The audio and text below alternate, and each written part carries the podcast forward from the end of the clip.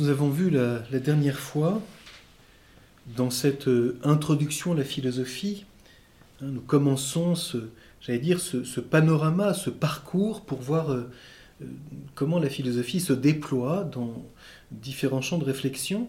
Et nous avons commencé à voir la dernière fois l'importance de l'expérience du faire, du travail, de la réalisation d'une œuvre ce que les Grecs ont appelé le poiein, hein, l'importance de cette expérience dans la vie humaine. Et je vous disais que s'il s'agit de l'expérience humaine fondamentale et du premier moment du développement humain, il suffit de regarder l'enfant.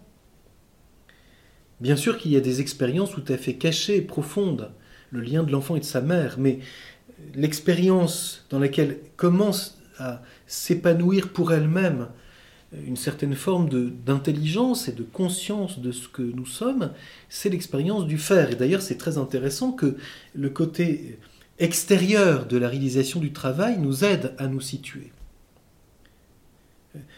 Je disais il y a quelque temps que euh, des, des, psychiatres ont constaté qu'un enfant qui demeure dans le virtuel euh, ne s'épanouit pas parce que en fait il reste dans un monde d'immanence imaginaire le fait de travailler, de jouer, de, courir, etc., donne à l'enfant une expérience une première expérience de lui et de ce qui lui est extérieur. Et oblige, si je puis dire, à bien distinguer les choses. Et donc, un éveil de l'intelligence qui commence à identifier les réalités en les trafiquant, en les travaillant, en jouant avec elles, en travaillant peu à peu. Donc si c'est l'expérience humaine euh, fondamentale, c'est aussi, dans l'itinéraire du philosophe, le premier moment de l'analyse philosophique. Et je voudrais m'arrêter ici sur deux points euh, importants de cette réflexion philosophique. Premier grand point de réflexion, ce que nous avons fait la fois dernière, mais je voudrais maintenant, si je puis dire, l'expliciter en réfléchissant sur ce que nous avons fait la dernière fois, c'est là dans cette première analyse de la philosophie que nous découvrons en tout premier lieu ce que l'on appelle dans l'analyse du philosophe les principes et les causes propres. Cela signifie que si nous ne les comprenons pas à ce niveau d'analyse, l'analyse de l'expérience humaine du travail, du faire, de la réalisation d'une œuvre, si nous ne les comprenons pas là, nous risquons en télescopant ce, premier moment euh, tout simplement humain, nous risquons de ne plus les comprendre avec précision dans la suite à, d'autres niveaux d'analyse. Nous, voyons ici de façon très simple, en réalité, hein, euh, l'importance de cette pensée qui va être caractérisée par ce qu'on appelait l'analogie. Je prends un exemple et puis nous, nous essayons de comprendre un peu plus dans la suite. Si c'est dans la philosophie de l'art et du travail que je découvre en premier lieu ce que c'est que la forme, c'est analogiquement que je comprendrai, c'est-à-dire dans une diversité, c'est tout autre le rôle de la forme dans l'agir moral. C'est tout autre ce qu'est la forme dans la philosophie de la nature, bien qu'il y ait quelque chose qui se rapporte à ce premier moment. Et c'est enfin tout à fait différent quand on sera au niveau métaphysique. Quand on dira que la substance, l'ousia, est cause selon la forme de ce qui est, elle ne se réduit pas à la forme artistique. Mais pour dire qu'elle ne se réduit pas, il faut avoir compris ce que c'est que la forme, l'aïdos et la morphée. Je vais revenir sur la distinction de ces deux mots, qui malheureusement, euh, dans le latin puis dans le français, sont traduits tous les deux par le même mot, ce qui, ce qui comporte une confusion. Si, si nous ne les comprenons pas au premier niveau où il est très facile de comprendre ce que c'est que la forme, nous ferons beaucoup de confusion à d'autres niveaux. Je citais euh, une remarque d'Aristote dans le traité du ciel qui dit cette remarque, j'allais presque dire de bon sens, une petite différence au point de départ a d'immenses conséquences au terme. Eh bien, dans l'analyse philosophique, une petite différence sur le point de départ a d'immenses conséquences quand la réflexion se poursuit et s'approfondit dans d'autres domaines. Et donc j'insiste, la philosophie ou l'analyse philosophique du travail, de l'activité de réalisation, de l'activité artistique, dans toute sa diversité, est tout à fait première dans l'ordre génétique. Et ce point est très important à préciser et même à justifier face à des positions qui disent euh, bien d'autres choses, y compris en se réclamant d'une tradition prétendument aristotélicienne. Euh, la logique n'est pas le point de départ de la philosophie, car pour Aristote, elle demeure un instrument de la pensée et de l'expression de la pensée dans le langage. C'est l'analyse de l'expérience du faire qui est tout à fait fondamentale dans le parcours d'une philosophie réaliste. Et je, souligne au passage que, hélas, comme je le disais, si nous ne comprenons pas cette analyse à ce niveau-là, nous ne la comprendrons peut-être pas ou nous ferons des confusions dans le développement ultérieur de la philosophie. Hélas, l'histoire de la philosophie l'a montré et je vais évoquer quelques exemples tout à l'heure. Et donc je, je situe cela brièvement à nouveau. L'activité de réalisation d'une œuvre, c'est d'abord donc dans le travail, l'activité efficiente, efficace, dans laquelle je transforme une matière en lui imprimant des déterminations nouvelles, mais en coopérant avec cette matière. Si je travaille le bois, je tiens évidemment compte de la connaissance que j'ai du bois et de ce qu'est ce bois dans l'expérience pratique que j'en ai, pour, en utilisant ces qualités et en, en, travaillant avec elles, aboutir à quelque chose que je veux obtenir. Je transforme ce bois, mais cela demeure ce bois y compris dans des transformations quelquefois extrêmement élaborées. Je prends par exemple, euh, pour prendre un autre exemple tout à fait dans un domaine contemporain, si je prends l'extraction du pétrole et que je vois tout ce que l'on peut tirer du pétrole, le pétrole est une matière que l'on transforme dans quantité de produits de l'essence jusqu'au plastique, en passant par des tissus, etc. Donc autrement dit, tout travail transforme une matière et développe les virtualités qui sont celles de cette matière pour, insistant sur une des qualités précises, aboutir à cette réalisation, cette œuvre, ce résultat précis. Donc le travail, si je le résume de cette façon, je dirais, ou l'activité de réalisation qui est le premier analogué du travail humain, c'est la transformation d'une matière.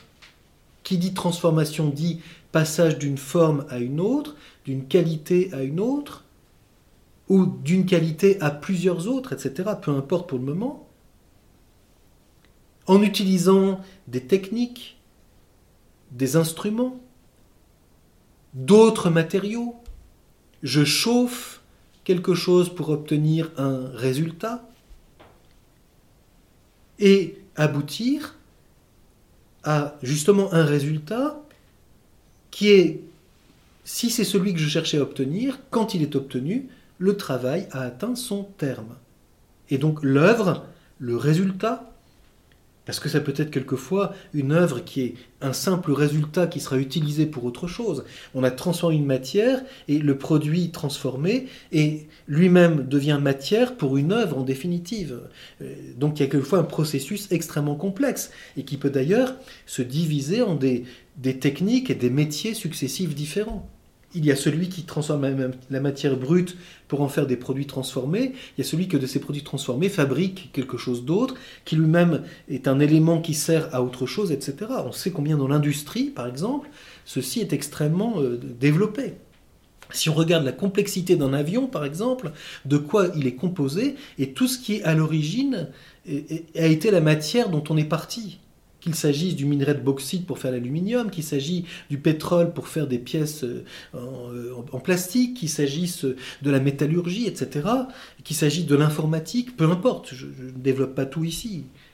Comprenons bien cette complexité extraordinaire de la transformation de la matière des matériaux par des techniques et des instruments très variés et inventifs pour aboutir à un résultat, l'œuvre fin-effet, c'est-à-dire c'est à la fois ce en vue de quoi je travaille, tout le monde travaille pour aboutir à cette œuvre, et je vous disais la dernière fois, l'importance du réalisme de l'œuvre pour réapprendre l'amour du travail. Quelquefois, le travail, parce qu'il est coupé du résultat, n'a plus aucun sens. Il est un travail de brut où on, doit produire le plus rapidement possible dans une efficacité infernale pour euh, diminuer les coûts économiques. Il faudrait que tout cela soit toujours avec l'intelligence de l'œuvre en vue de laquelle on travaille. Réhumaniser le travail, c'est notamment redonner le sens de l'œuvre, qui est ce en vue de quoi je travaille, mais bien sûr il ne s'agit pas d'une fin au sens que nous lui donnerons quand nous irons plus loin en éthique, et c'est ici que je souligne. Si on confond la fin qu'est l'œuvre comme fin du travail et la fin dans l'ordre moral comme euh, ce qui suscite une intention parce que c'est un bien premier, on fait une grande erreur. Et en ce sens, dans le domaine de l'art, nous avons une simple disposition à la découverte de la finalité, mais cependant assez importante. Redonner un sens très élémentaire de la finalité, c'est peut-être réapprendre à travailler en vue d'une œuvre et être content et fier d'un résultat. On, voit cela chez des enfants, par exemple. L'enfant qui, pour la première fois, réalise une petite œuvre pour la fête des mères, même si c'est euh, quelquefois d'un goût euh, incertain, euh, est très fier du résultat. Et bien évidemment que la mère s'extasie. Oh, c'est toi qui as su faire ça, mais c'est extraordinaire. Comme tu es doué, mon enfant. Parce qu'évidemment, c'est le sien, donc il est forcément le plus doué. Alors, voyons bien ici, nous voyons apparaître très, très, très simplement, et je, n'insiste pas davantage, cette recherche par les causes, la matière, ce en quoi est cette réalité, la forme qui détermine la matière, ce que les Grecs, principalement Aristote, ont appelé la morphée, c'est-à-dire la forme dans la matière. La matière est déterminée et explicitée. De ce bois, j'ai fait une statue, de ce bois, j'ai fait un meuble, etc. Et je vous disais d'ailleurs la dernière fois que pour les Grecs, la matière au sens tout à fait premier, c'est le bois, puisque c'est le même mot. Le mot oulet, qui devient le mot matière en philosophie, au point de départ, c'est le mot qui signifie le bois. Et puis, on voit l'importance de l'efficacité du travail. L'homme qui a transformé cette matière a agi avec la puissance active de celui qui est cause efficiente. Il est à l'origine de cela et c'est pour ça qu'il peut signer ou marquer le fait que c'est lui qui a réalisé cela. Ah, c'est toi qui as fait cela. Magnifique. Et puis, le travail s'achève, se termine dans le résultat. C'est une fin, l'œuvre, une fin au sens où c'est ce qui termine le travail, et c'est en même temps un résultat. L'œuvre est l'effet de l'activité humaine qui a transformé la matière, qui a utilisé des outils, c'est là qu'on parlera de cause instrumentale. Bien sûr qu'il ne s'agit pas d'une cause tout à fait première, car comme je l'ai souligné, l'instrument par lui-même ne fait rien. C'est l'homme qui se sert d'un instrument qu'il a inventé, et quelquefois c'est quelque chose de très simple au point de départ, un silex contre un silex. Il se sert d'un caillou contre un autre caillou pour arriver à quelque chose, et cela est le premier aspect de l'instrument. Alors, je, pour euh, conclure ce, premier moment de réflexion, euh, je souligne, comme je l'ai évoqué brièvement, euh, les erreurs qui peuvent être commises ou l'importance de, de, réfléchir avec précision sur ces causalités, parce que si on ne le fait pas, peut-être y a-t-il des conséquences dans la suite de la pensée philosophique. Un exemple tout à fait important. J'ai dit, et j'insiste, la matière est une cause propre dans l'activité artistique. Ce qu'on pourra résumer en disant on ne fait pas n'importe quoi avec n'importe quoi. La matière, il ne s'agit pas ici de la matière première telle qu'on le dirait en philosophie de la nature. La matière pour l'artiste, c'est une chose concrète. C'est le bois, c'est le marbre, c'est le bronze, c'est euh, le pétrole, c'est euh, le papier. Donc la matière est cause de quelque chose. Et elle se retrouve dans l'œuvre. Donc on ne fait pas n'importe quoi avec n'importe quoi. Je prends un exemple tout à fait euh, descriptif. quand on s'intéresse au bois dont on faisait euh, les roues de charrette dans le temps, il y avait un seul bois qui permettait de réaliser cela, qui était suffisamment souple et résistant pour ne pas casser au moindre chaos. Ce bois a un usage précis parce qu'il a cette qualité et donc il est cause, ces qualités se retrouvent dans l'œuvre. Et donc cette matière est cause de quelque chose. Et l'artisan sait très bien que la matière, si elle est telle ou telle, qu'elle change un peu, etc., elle va produire des effets différents. D'où le souci qu'il a de vérifier la qualité de sa matière, éventuellement de la purifier, de la pré-transformer pour qu'elle puisse vraiment servir à ce qu'il cherche, etc. Et c'est en ce sens qu'il choisit la matière. Dire cela est important. La matière est cause propre dans l'œuvre. Mais si on n'a pas vu cela, en l'analysant vraiment de façon approfondie, et que on transpose cela d'une façon univoque à un autre registre, on dira par exemple, et c'est la position matérialiste, que l'être est matière et que la matière est cause propre de l'être. C'est par exemple la position marxiste qui dira que toutes les choses sont ce qu'elles sont en, relation avec la matière. Or, il y a des choses que la matière n'explique pas. Ce qui relève de l'esprit pour lui-même n'est pas expliqué par la matière. On comprend pourquoi Marx dira que l'esprit n'a pas d'importance et que ce qui compte, c'est de transformer le monde et non pas de le contempler, parce que pour lui, tout est matière. Donc dire que l'être a comme cause propre la matière, c'est une confusion entre la métaphysique et la philosophie de l'activité artistique. La matière est cause propre de l'œuvre et elle joue un rôle majeur dans le travail humain. On comprend du coup pourquoi, Marx s'est intéressé à cela, puisqu'il s'intéresse au travail. Le forgeron n'est pas le même type d'homme que le menuisier, n'est pas le même type d'homme que le marbrier. Parce qu'en fréquentant telle et telle matière, ils travaillent d'une façon différente, ils aboutissent à des œuvres différentes, et donc quelque chose est forgé en eux dans le travailleur qu'il est, tel corps de métier est lié à telle matière. Et on sait combien cela va même jusqu'à donner une intelligence du monde.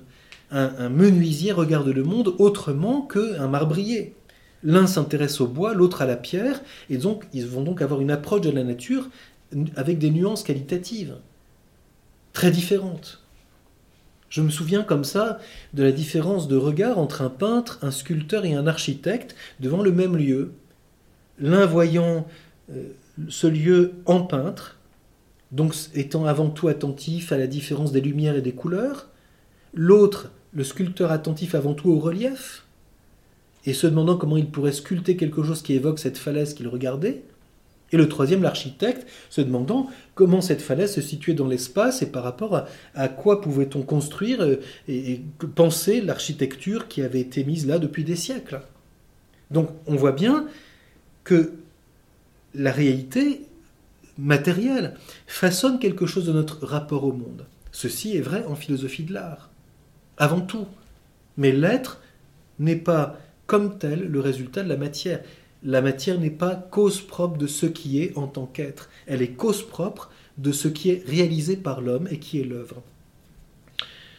Deuxième remarque, du même ordre, mais dans un tout autre domaine, ne pas saisir ce que c'est que la forme artistique. Et ici, je vais revenir tout à l'heure sur la différence entre l'aïdos et la morphée, et donc ne pas comprendre de quelle manière, dans l'œuvre d'art, dans l'œuvre réalisée, qu'elle soit artisanale, technique ou euh, des beaux-arts, comme on dit, ne pas comprendre que la, forme ici est quelque chose de majeur et la projeter ensuite sur d'autres domaines, ça peut être aussi une confusion euh, très importante. Je voudrais commencer à ce sujet par citer une remarque d'Aristote dans le livre Zeta de la métaphysique, le livre dans lequel Aristote étudie ce que c'est que la substance, c'est-à-dire la cause selon la forme de ce qui est en tant qu'être.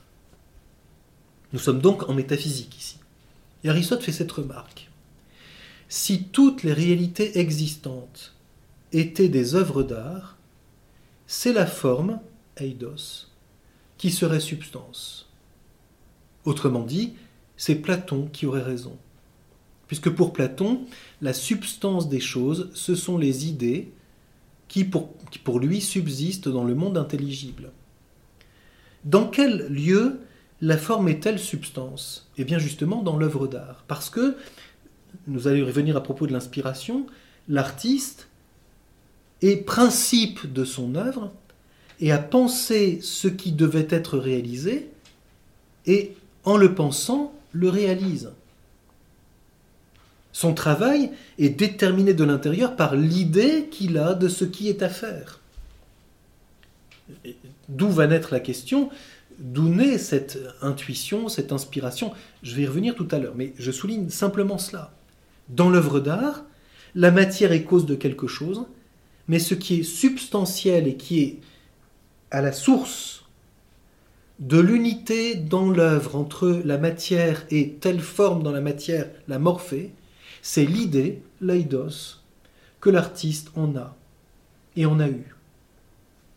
Il a, si je puis dire, comprenons bien, pour le moment ce que je dis là est un peu schématique, il a, si je puis dire, l'idée de ce qui est à faire, eidos, il en a le projet, il voit le possible réalisable, et cela s'impose un moment comme devant être fait, et tout le travail lui permet de tendre, ou, et ce dans quoi il cherche à tendre, vers cette réalisation du projet qu'il porte en lui.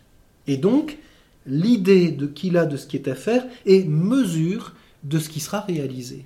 Et c'est pourquoi l'artiste, d'ailleurs, et l'artisan juge de son œuvre est capable de voir si elle vaut quelque chose ou si le travail aboutit à un échec parce que la matière était euh, déficiente, parce qu'il a atteint les limites d'une compétence, parce qu'un outil a lâché, que sais-je. Il est capable de dire que le résultat finalement ne convient pas parce que l'idée qu'il a de ce qui est à faire est mesure de ce qu'il réalise. Et donc, pour l'artiste, l'idée est substance, c'est-à-dire principe de détermination. Ici, je m'exprime bien sûr d'une façon analogique. Si donc tout est œuvre d'art, comme certains le voudraient, y compris dans la pensée contemporaine, si l'homme est une réalité qui se ramène à une, conception artistique des choses et que l'on peut le manipuler, le transformer au gré des projets et des idées. Pensons à, ce que fait certains, à ce que fait certains développements de la biologie aujourd'hui ou à certaines idéologies. L'idéologie, c'est justement un lieu dans lequel une idée veut se faire substance. Si tout est manipulable par le travail humain, transformable par la technique, alors c'est l'idée qu'on a de ce qui est à faire qui est substance, et le monde devient un monde transformé selon l'idée qu'on a de ce que l'homme veut faire. Il y a ici une question très importante de bien distinguer l'être de l'œuvre d'art et l'être qui nous permettra de découvrir la substance lousia comme principe. Troisième remarque, et puis j'en arrêterai là pour le moment parce que c'est peut-être suffisamment euh, développé. J'ai évoqué tout à l'heure le fait que l'œuvre est une fin, mais une fin effet. Elle est à la fois un résultat et ce en vue de quoi on travaille. Elle n'est donc pas une fin euh, au sens parfait du terme. Mais donc si on ne creuse pas cela suffisamment et qu'on dit d'une façon générale que l'œuvre est une fin, eh bien on risque de ramener la fin la finalité, au simple résultat d'une efficience. Et donc, avoir une fin, pour beaucoup de gens, c'est se donner un but. C'est donc voir sa vie comme un projet artistique, on se donne un but, et toute sa vie consiste à vouloir réaliser ce but que l'on s'est donné a priori. Et donc la fin n'est pas une vraie cause, alors qu'en éthique nous verrons qu'elle est cause de l'agir, elle devient un simple résultat d'un projet qu'on s'est proposé. Et on dira donc qu'elle est une, métaphore, elle est métaphoriquement une cause. Or ceci est vrai dans l'activité artistique. L'artiste voit la fin comme le terme de son travail, comme un projet réalisable, d'où la confusion entre le projet et la finalité. C'est un terme que les gens confondent souvent. Ah il faut avoir des projets dans sa vie, il faut se donner des buts. Or, ceci est vrai pour l'activité artistique. J'ai le but de réaliser cette œuvre, et voilà l'idée que j'ai de ce qui est à faire, et je me mets au travail. Et quand c'est achevé, je m'arrête, je dis super, j'ai fait mon projet. Ou bien c'est raté, il faut que je recommence. Ceci est typiquement l'activité artistique. Mais la fin humaine ne se ramène pas à un projet. Cette confusion qui consiste à dire que la fin est une cause métaphorique, historiquement, elle existe d'une façon très très massive, en particulier dans toute la pensée qui naît à partir de Don Scott et de Rockham dans le nominalisme, où certains ont dit explicitement, en particulier Don Scott, que la fin n'est que métaphoriquement une cause. Or ceci est vrai. À quel endroit? Dans la philosophie de l'art, puis dans la philosophie de la nature. Mais si on dit cela de toute la philosophie, alors on déforme l'éthique philosophique et la métaphysique parce qu'on ne comprend plus que la fin est une cause réelle de ce qui est et de l'agir humain quand il s'agit de l'éthique. Voilà pour cette première euh, réflexion euh, que je voulais vous proposer après que nous ayons la dernière fois commencé à entrer dans cette compréhension philosophique de l'activité artistique. Je voudrais maintenant aborder le deuxième grand sujet de la leçon d'aujourd'hui, c'est euh, de voir comment se pose euh, cette problématique tout à fait passionnante et qui est propre à la philosophie de l'art, de l'origine, de euh, l'invention, si je puis dire, de l'homme dans sa capacité de réalisation. J'ai dit que tout travail, d'une façon générale, est la transformation d'une matière pour aboutir à une œuvre. Et donc on peut dire que l'homme qui travaille réalise quelque chose de nouveau, il est parti d'une matière, il a l'idée de ce qui est à faire, il a une certaine idée de ce qu'il veut, et puis il le réalise par son travail, et l'œuvre achevée, il dit, ceci est terminé. Et cette œuvre qui n'était pas est le résultat de son travail. Donc l'homme, par son art, est source de quelque chose de nouveau, de quelque chose d'inédit. Et c'est d'ailleurs admirable de voir la, profusion extraordinaire de l'invention humaine, que ce soit dans le domaine artisanal, dans le domaine technique, dans le domaine euh, euh, même pratique des choses tout à fait quotidiennes. L'intelligence inventive est caractéristique de l'activité artistique. Ce n'est pas la première chose qui caractérise la morale. L'éthique n'est pas d'abord l'invention d'une valeur nouvelle à chaque jour. Même si, bien sûr, certains philosophes ont voulu cela, comme par exemple Nietzsche, qui justement transpose l'inventivité artistique dans le domaine éthique. Mais ce qui m'intéresse ici, c'est cette inventivité extraordinaire de l'homme dans tous les domaines. Et je disais, quelque chose d'inédit, bien sûr, ceci va, j'allais dire, éclater en splendeur dans les grandes œuvres d'art.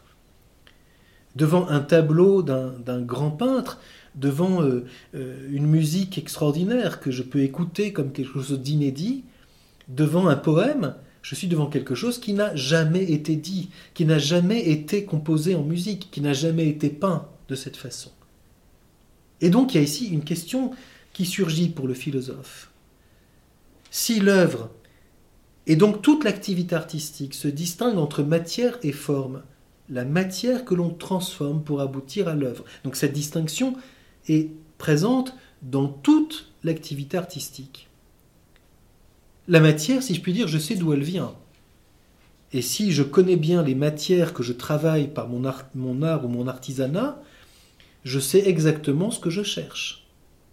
Telle pierre, tel bois, telle argile. Et on sait les conditions quelquefois extrêmement draconiennes. Hein, on raconte, n'est-ce pas, que pour les luthiers, euh, les grands violons ou les grands instruments de l'époque baroque en particulier, on allait chercher tel bois dans telle forêt précise à tel jour unique précis de l'année, selon la lune, le temps, la température, etc. Il fallait que l'arbre était abattu exactement à ce moment-là, sinon le bois était impropre à l'usage qu'on en aurait. Vous voyez, on est tout sauf dans l'univocité. On est dans quelque chose d'extrêmement qualitatif. La matière, on sait d'où elle vient et on l'a choisie en fonction des qualités que l'on recherche pour ce que l'on veut faire. Donc cela signifie que l'idée que l'on a de ce qui est à faire intègre la matière elle-même. Je ne suis pas devant la matière, j'allais dire, d'une façon indéterminée, n'importe quoi, n'importe quel instrument. Un musicien qui dit que peu importe la casserole sur laquelle il joue le tout, c'est que ce soit son idée, euh, je doute qu'il euh, y ait ici euh, une grande qualité artistique, parce que on voit au contraire que le véritable artiste et artisan est exigeant, mais d'une façon intelligente. Ce n'est pas ici de la tyrannie, est exigeant sur la qualité de la matière. Tout simplement pourquoi? Parce que la matière a ces propriétés-là qu'il recherche pour ce qu'il va vouloir faire. C'est cette pierre qui convient. C'est cet instrument qui convient, c'est ce bois qui convient. Et non pas n'importe quoi que n'importe quoi dans le choix entre trois choses que me laisse le supermarché. C'est une recherche de qualité.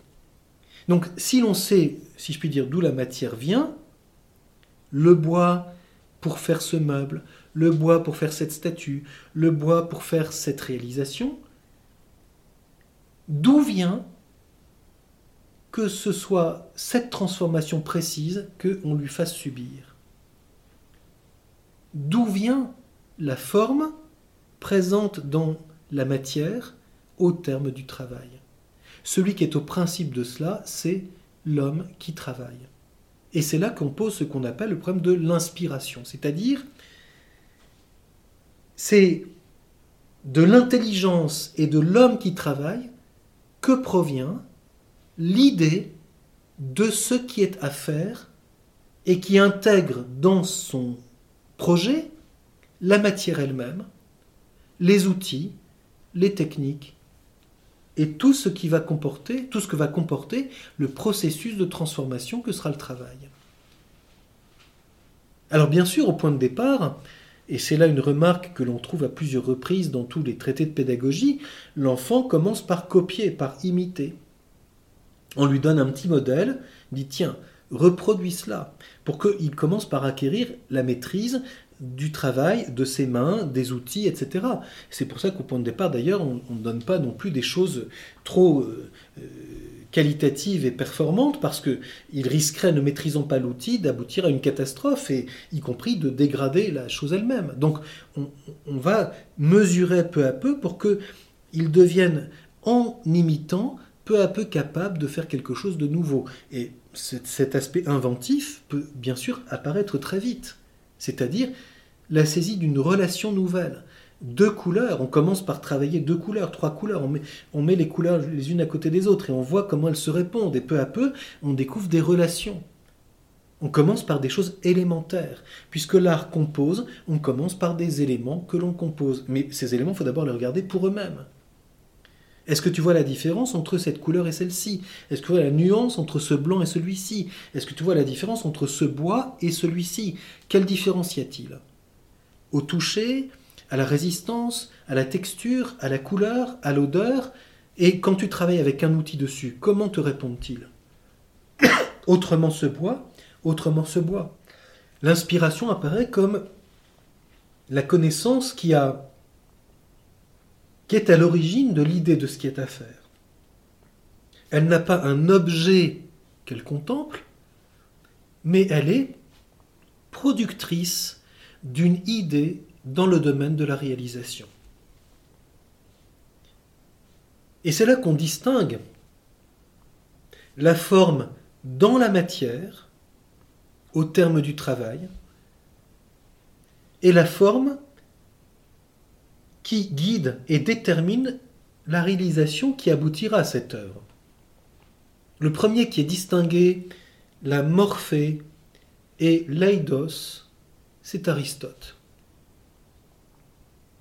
Parce que pour lui, la forme en tant qu'elle est pensée, comme guidant le travail, et la forme réalisée dans l'œuvre au terme du travail dans la matière, ne s'oppose pas mais se distingue. Avant d'être réalisé dans la matière, la forme est pensée par l'artiste. Quand je dis avant, faisons attention. Il ne s'agit pas ici de quelque chose de uniquement d'ordre temporel. L'artiste n'a pas une idée qui surgit d'un coup et qu'ensuite il se demande comment il va bien pouvoir la faire. Non, c'est dans le travail qu'il découvre peu à peu ce qui est à faire et qu'il le réalise au long du travail. Donc quand nous disons avant, nous voulons dire que l'idée est au principe de ce qui sera réalisé. C'est l'idée de ce qui est à faire qui mesure ce qui est fait et qui aura été fait. C'est intelligemment que l'homme d'art travaille, guidé au long du travail par la connaissance de ce qui est à faire. Du pourquoi c'est ainsi que je travaille et pas autrement. Certaines choses me viennent des exigences de la matière. La matière m'impose de travailler de cette façon. Et si je veux aboutir à cette forme précise, c'est ainsi qu'il faut que je procède. Et quelquefois, le procédé, justement, est quelque chose d'extrêmement complexe. Si je veux aboutir à cet effet, il faut que je passe par là, puis par là, puis par là, puis par là. Et c'est l'expérience qui m'a appris les étapes successives nécessaires. Et si je télescope une étape, le résultat ne sera pas là. Donc l'idée intègre aussi la compétence du métier, l'intelligence des étapes, la connaissance des techniques, et quelquefois de façon très précise, le calcul d'une masse molaire, l'importance d'une température, par exemple, dans l'art de la cuisson de, la poterie ou bien de la température dans l'art de la forge, y compris des forges extrêmement techniques comme on le fait aujourd'hui. Si on veut forger euh, des choses extrêmement résistantes pour des contraintes très importantes d'une centrale nucléaire, par exemple, il y a des contraintes techniques extrêmement précises. Je me souviens comme ça d'un procès qui avait eu lieu pour euh, un défaut d'une canalisation d'un barrage qui avait explosé parce qu'il y avait une fissure dans l'acier que on n'avait pas identifiée et accident qui a provoqué plusieurs morts d'ailleurs. Bon, et le procès était est-ce que c'est la matière On n'avait pas prévu cette limite? Est-ce qu'il y a une déficience technique? Est-ce qu'il y a un mauvais calcul des, des ingénieurs? Etc. etc. Donc on va chercher où est l'erreur s'il y en a une? Et y a-t-il quelque chose qui n'a pas été respecté dans les procédés et les processus nécessaires pour aboutir au résultat technique que l'on voulait Donc quand on fait cela, on est devant cette connaissance que l'on a appelé l'inspiration. Je vais revenir sur ce mot dans un instant. Qui est cette connaissance qui, est, qui se définit non pas par un objet extérieur, à la différence des connaissances dites objectives, mais qui se définit par le fruit qui est le sien, à savoir l'idée de ce qui est à réaliser. Et donc, euh, cette, cette connaissance qui comporte, je dirais, une intuition, c'est-à-dire c'est une connaissance qui fait des relations qui peut être des choses très simples. Je prends un exemple tout à fait élémentaire. Pour un peintre, la relation entre deux couleurs. Saisir que pour exprimer la lumière, c'est en passant par ces couleurs précises que je vais essayer de, d'y aller, parce que c'est ce que je constate aussi, c'est ce qui m'inspire. La saisie de cette relation, c'est une intuition. Et donc, la connaissance qui est l'inspiration, qui a pour fruit l'idée de ce qui est à faire, c'est une connaissance qui comporte une, relation entre des qualités, entre des quantités, etc., et qui est donc d'ordre intuitif. Deuxième caractère de l'inspiration, elle passe du possible au nécessaire. Ce qui peut être fait, à un moment donné, devient ce qui demande d'être réalisé. On voit quelquefois combien l'homme qui travaille cherche pendant très longtemps euh, la solution au problème devant lequel il se trouve. Qu'il s'agisse d'un problème technique, d'un problème de beauté, d'un problème de forme, il cherche, il tâtonne, il fait des esquisses, il fait des ébauches. Et puis c'est devant les résultats des esquisses que peu à peu il précise ce qu'il veut faire. Donc il est devant du possible. Je me souviens comme ça d'avoir vu un projet pour euh, des vitraux qui devaient être réalisés, mais ce projet qui finalement a été déterminé comme celui qui serait réalisé, donc l'esquisse définitive, présupposait plus de 400 ébauches. Un travail sur les couleurs, sur la forme, sur les structures, et aussi en fonction du contexte dans lequel l'œuvre devait être réalisée, qui impose des contraintes. Ce bâtiment est comme ça. C'est la lumière est de cette façon. Il est orienté comme ceci. Euh, la différence entre l'hiver et l'été est, la, suivante. Il y a tel écran derrière qu'on ne voyait pas ailleurs, etc. Donc il faut bien tenir compte de tout cela. et intégrait toute la complexité à la fois de ces contraintes et de l'invention que l'on a, et des compétences que l'on possède, pour, en tâtonnant, devant tous les possibles à réaliser, se déterminer sur un qui devient alors ce qui doit être fait, c'est-à-dire un nécessaire dans l'ordre de la réalisation. Et c'est bien pour ça qu'il y a une philosophie de l'art. Parce qu'on passe du possible au nécessaire. Un nécessaire qui n'est pas celui de la science ici. Le nécessaire, c'est ce qui ne peut pas être autrement. Mais un nécessaire dans l'ordre de la réalisation. Ce qui peut être fait, ce qui doit être fait. Et c'est pour ça que l'artiste, à un moment donné, est extrêmement déterminé. Une fois que les choses commencent à se déterminer, il est tout entier engagé dans ce qu'il fait et il en oublie le reste. Tous les possibles qui étaient avant disparaissent. Il ne peut pas se concentrer sur autre chose que ce qu'il est en train de faire et il en oublie même le temps. Si un, artisan commence à compter le nombre d'heures du projet qu'il passionne, bien sûr, il ne sera pas travailleur de la même manière celui qui est syndiqué. Parce qu'on ne compte plus son temps quand ce que l'on fait est totalement engagé euh, dans, j'allais dire, la passion de ce qu'on réalise. Et c'est en ce sens qu'on parlera, notamment dans la pensée médiévale, des voies déterminées de l'art. Ça veut dire que le projet, à un moment, qui s'impose comme nécessaire, détermine tout. Le choix de la matière, les outils, les techniques et l'ordre des étapes. Bien sûr, cela s'acquiert, d'où tout le rôle de l'apprentissage à l'école d'un maître, dans l'imitation, dans euh, les efforts de recherche technique, dans euh, l'apprentissage des procédés, etc. Mais ceci étant intégré peu à peu, avec la compétence du métier, dans euh, une œuvre qui comporte une invention. Nous voyons donc l'importance de ce type de connaissances propres à l'activité artistique. Et je voudrais terminer en faisant euh, trois remarques qui sont euh, d'ordre presque critique, mais importantes pour bien comprendre à quel niveau nous nous situons. La première remarque, c'est de ne pas idéaliser l'inspiration comme l'a fait en particulier le romantisme philosophique. Je cite ici une phrase de Rodin qui, a cette remarque cinglante Ne recherchez pas l'inspiration, elle n'existe pas, seul compte le travail. On voit ce qu'il veut dire, et pourtant Rodin est quelqu'un d'inspiré, et qui a puisé son inspiration dans de multiples registres, y compris chez d'autres artistes. On sait l'importance de sa relation avec Camille Claudel et combien celle-ci a pu être pour lui aussi euh, euh, quelqu'un qui a, qui a apporté à sa propre inspiration. Donc bien sûr que l'inspiration existe, mais il veut dire par là que si on veut séparer l'inspiration comme une espèce de don qui surgirait comme ça de nulle part, et qu'on la romantise et qu'on l'idéalise, et que le travail n'a pas d'importance, on se leurre. Alors je précise en disant cette chose importante, c'est en travaillant,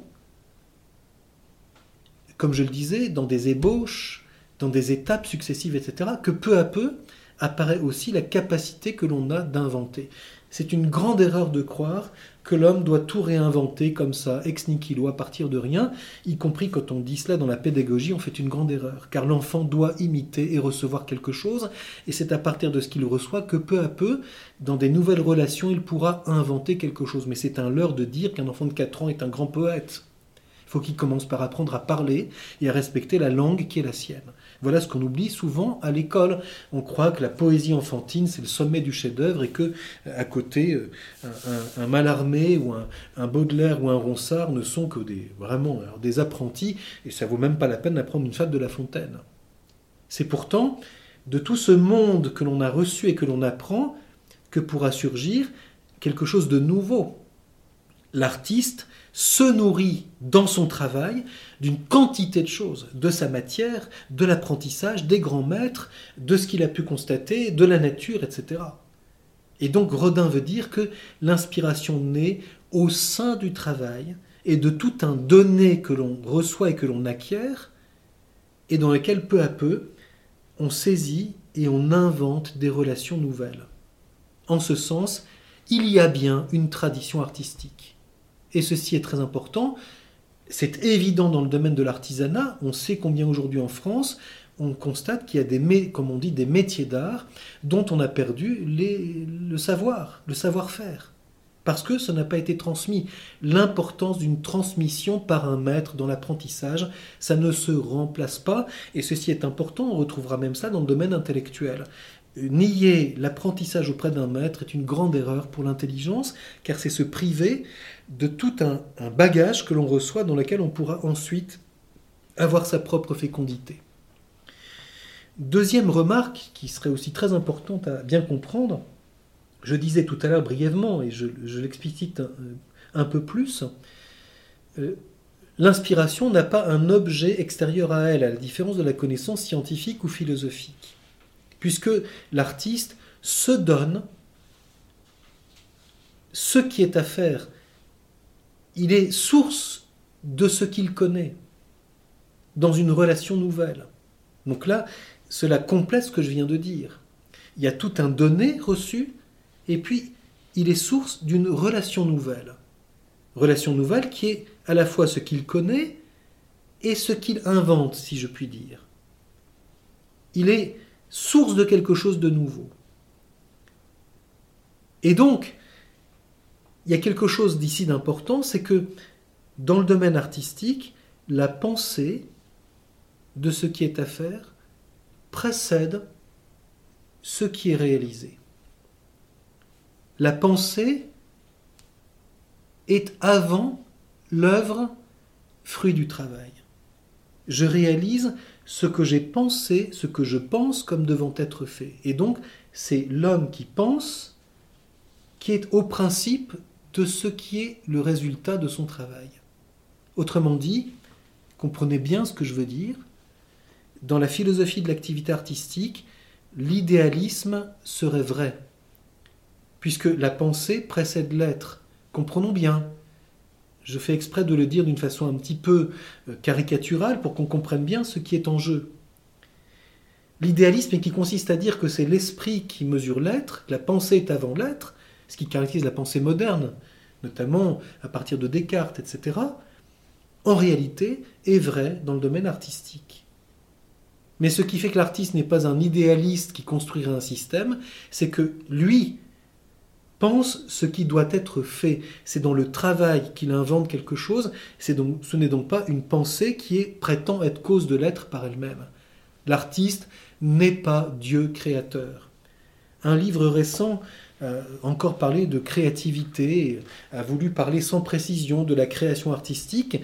Ceci est un langage désagréable et imprécis, car seul Dieu ce sera d'ailleurs une analogie qu'on prendra avec l'artiste, est créateur au sens où ce qu'il pense, cela est. Mais l'artiste n'est pas comme cela. Ce qu'il pense comme devant être fait, il doit le réaliser et ça demande beaucoup de travail. Il n'est donc pas créateur ex nihilo. Il est source d'une relation nouvelle entre des formes et réalise cela dans le travail. Ce n'est donc pas un idéalisme au sens absolu. L'idéalisme confond, en réalité, la pensée artistique et la pensée divine. Donc prétend vouloir attribuer à l'homme ce qui est propre au mystère de la création divine. Je ne développe pas davantage car ce sera un autre pan de la recherche philosophique, mais c'est important ici à noter l'originalité de cette manière dont l'intelligence s'épanouit dans l'activité de réalisation et l'activité artistique. Et enfin, puisque dans l'inspiration, l'artiste est source de quelque chose, euh, il y a ici quelque chose de toujours difficile. On ne peut pas analyser au sens précis cette connaissance. Et on va donc préciser ce qu'elle est par des analogies, en essayant de voir la différence entre l'inspiration et d'autres connaissances. Alors, on dira par exemple, l'inspiration est dans l'activité artistique ce que l'intention est dans l'activité morale ce que l'induction est dans l'analyse philosophique. On voudra dire par là que, bien que ce soit des domaines extrêmement différents, il y a un point commun qui permet d'éclairer une connaissance par une autre. J'explicite Puisque l'inspiration est source du projet, qui est principe de tout ce que l'artiste réalise, elle est analogue à l'intention qui, portant sur la fin, oriente toute l'activité morale. Analogue veut dire tout autre.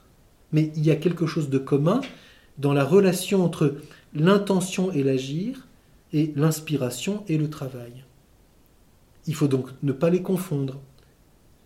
Ce que j'ai déjà dit la dernière fois, confondre l'intention et l'inspiration, ce serait ou moraliser l'art, ou voir la morale comme une œuvre artistique et un projet qu'on réalise. Enfin, elle est comme une induction, c'est-à-dire, de même que l'induction fait passer de l'expérience au principe ou du visible à quelque chose de plus profond, de même l'inspiration passe de l'invisible à la réalisation visible, donc c'est tout autre. Mais il y a quelque chose de commun, c'est comme une lumière qui éclaire le pourquoi de toute la réalisation. Et en ce sens, on dira que l'idée, l'idéa, l'eidos, fruit de l'inspiration, est principe, comme cause exemplaire de toute l'activité de réalisation. On cherche à réaliser ce dont on a eu l'inspiration, l'idée.